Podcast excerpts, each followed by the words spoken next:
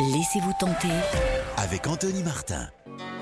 Maladie moderne, je soupire jusqu'à mon dernier, c'est l'enfer. La machine marche à l'envers. Bon dimanche à tous sur RTL, bonne matinée, merci de nous écouter. Alors cette musique est celle de L'Homme Pâle, peut-être que vous ne le connaissez pas. C'est l'artiste numéro un des ventes en ce moment en France. Faisons connaissance avec lui, Steven. Vous l'avez rencontré. Il est devenu en 5 ans l'un des rappeurs les plus populaires. 1 million de disques vendus depuis 2017 et déjà 200 000 billets écoulés pour sa tournée 2023. Devenu une star chez les 15-35 ans grâce à son rap vulnérable, soigné et à fleur de peau.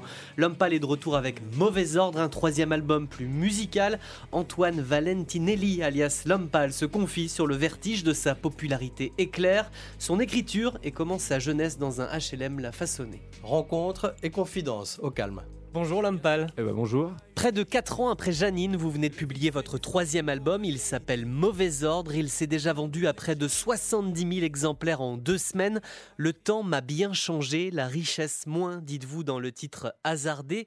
Vous avez 30 ans, vendu un million d'albums. Qu'est-ce qui a changé en vous, l'homme pâle? Pas du gain ne m'a pas eu.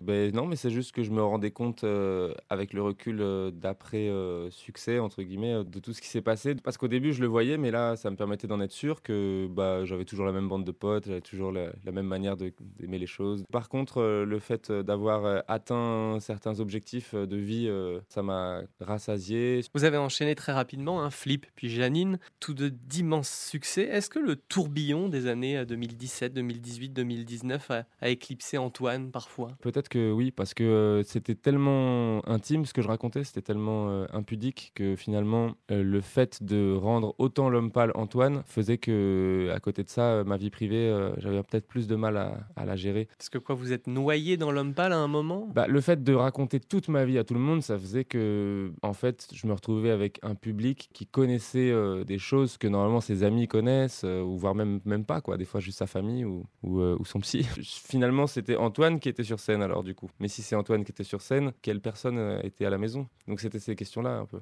Vous avez disparu ces dernières années, vous avez coupé les réseaux sociaux, il y a eu un voyage au Costa Rica, je crois, avec des copains. Ça a été important ce moment de vie aussi? Alors que j'avais prévu franchement de me prendre euh, du temps pour moi, de m'arrêter un peu. Le Covid est arrivé, donc c'était assez synchronisé. quoi. Du coup, vous avez vécu cette période plutôt euh, sainement? De manière philosophique. Quoi. On s'est mis à, prendre le temps de faire des choses qu'on faisait pas. Euh, moi, je me suis mis à apprendre à faire du piano. Euh, je, voulais changer de nom, je voulais changer complètement de style de musique. Puis je voulais. Euh, Vous vouliez tuer l'homme pâle Pas vraiment, mais j'avais besoin de changement. Il fallait que je cherche où, mais il fallait que quelque chose change. Je crois que vous vous êtes plongé dans la musique aussi à ce moment-là. Vous avez entre guillemets découvert les Beatles. C'était le groupe que j'écoutais le plus, même quand j'étais très très jeune. Ça a toujours été des Madeleines de Proust.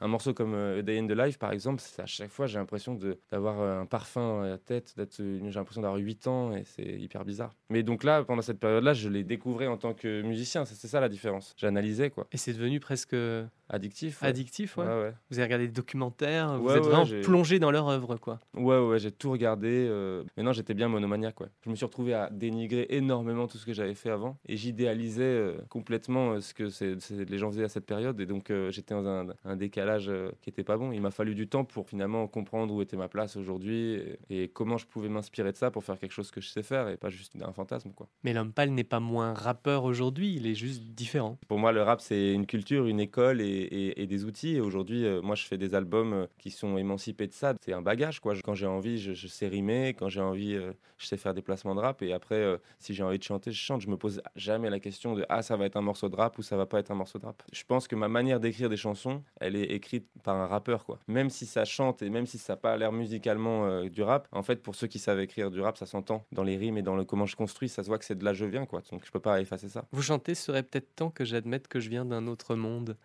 De quel autre monde?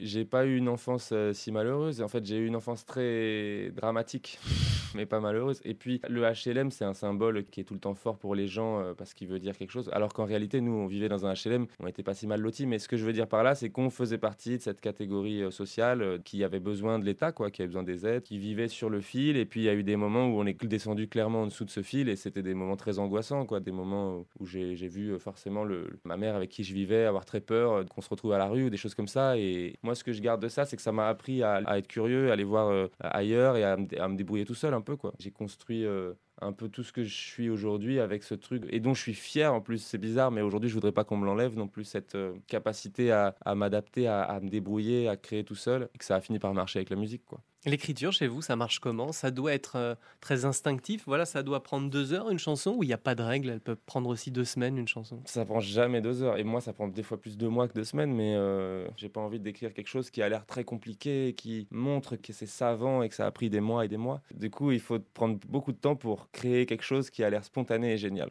Donc vous diriez que vous êtes de plus en plus euh, minutieux dans l'écriture? De plus en plus exigeant en tout cas. Parce que j'ai peur de faire moins bien, que ça soit derrière moi. Donc je me bagarre pour survivre.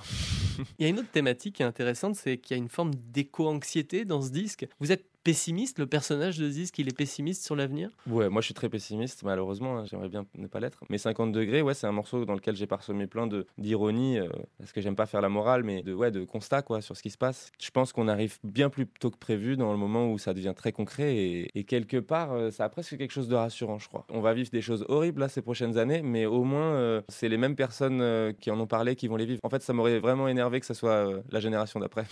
Vous dites quand même bien sûr que c'est la fin du monde. C'est la fin d'un monde.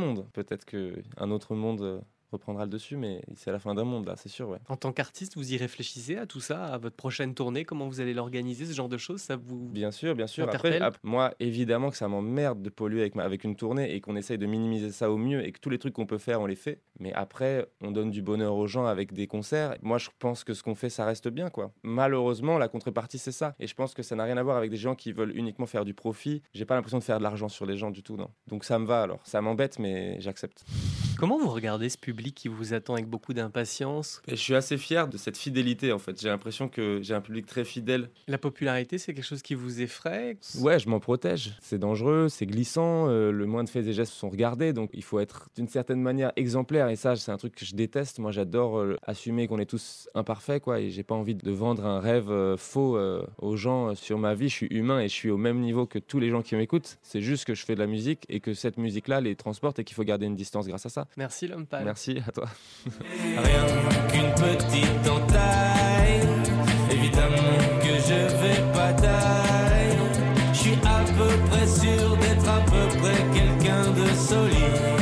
Chaque dimanche matin sur RTL, on prend le temps des confidences, celle de l'homme pâle ce matin, numéro 1 des ventes en France. Il faut beaucoup de temps pour créer quelque chose qui a l'air spontané et génial. Voilà, je retiendrai cette phrase. Un rappeur fan des Beatles aussi et qui le revendique, c'est quand même assez rare pour être souligné. Je peux poser une question bête Pourquoi il s'appelle il s'appelle l'homme pâle? Parce que c'est pas de trouver qu'il avait toujours euh, le visage très clair, très fantomatique. Exactement, donc l'homme pâle. Ah, l'homme pâle. Ah. Profitez de ce dimanche pour découvrir hein. le nouvel album Mauvais Ordre de l'homme pâle qui se fait doublement remarquer en ce moment, Steven, puisqu'il s'est lancé dans une série de concerts fantômes. Expliquez-nous. c'est une mini tournée surprise, hein, il m'en avait même pas parlé avant l'interview. Depuis quelques jours, en fait, il se paie le luxe d'annoncer un concert le matin même, à chaque fois dans une ville différente. Alors, il a fait le coup à Paris, à Bruxelles, à Lyon, à Toulouse, à Roubaix, là, jeudi dernier. Parfois, il poste un avis Google sur la page de la salle en disant Tiens, j'aimerais bien voir à quoi ça ressemble cette salle. Et poum, le soir, il est en concert. Donc quand les fans découvrent le poteau rose, il faut courir au guichet, à la billetterie de la salle pour acheter un billet, parce que les billets sont en vente évidemment qu'au dernier moment. au guichet des salles. Guichet des salles. Ah donc euh, il fait le tour de France. On ne sait pas combien de concerts il va donner, alors qu'il a une méga tournée de Zénith qui commence en février. Ça marche, les, ah bah, salles sont remplies. Des, des, salles de 400-500 places, mais voilà, c'est un tel phénomène, l'homme pâle, sans aucune publicité, il remplit en une journée voilà, des petites salles. puis c'est un super moyen d'accrocher sa bah communauté de fans sur les réseaux. Hein. Il y a Prince qui faisait ça. Hein. Oui, Ça lui arrivait le matin quand il était à Paris de décider de faire un Bataclan le soir. Quoi. Mais euh, c'est pas mal de le renouveler. Je pense que l'idée va être reprise par d'autres artistes. Merci Steven.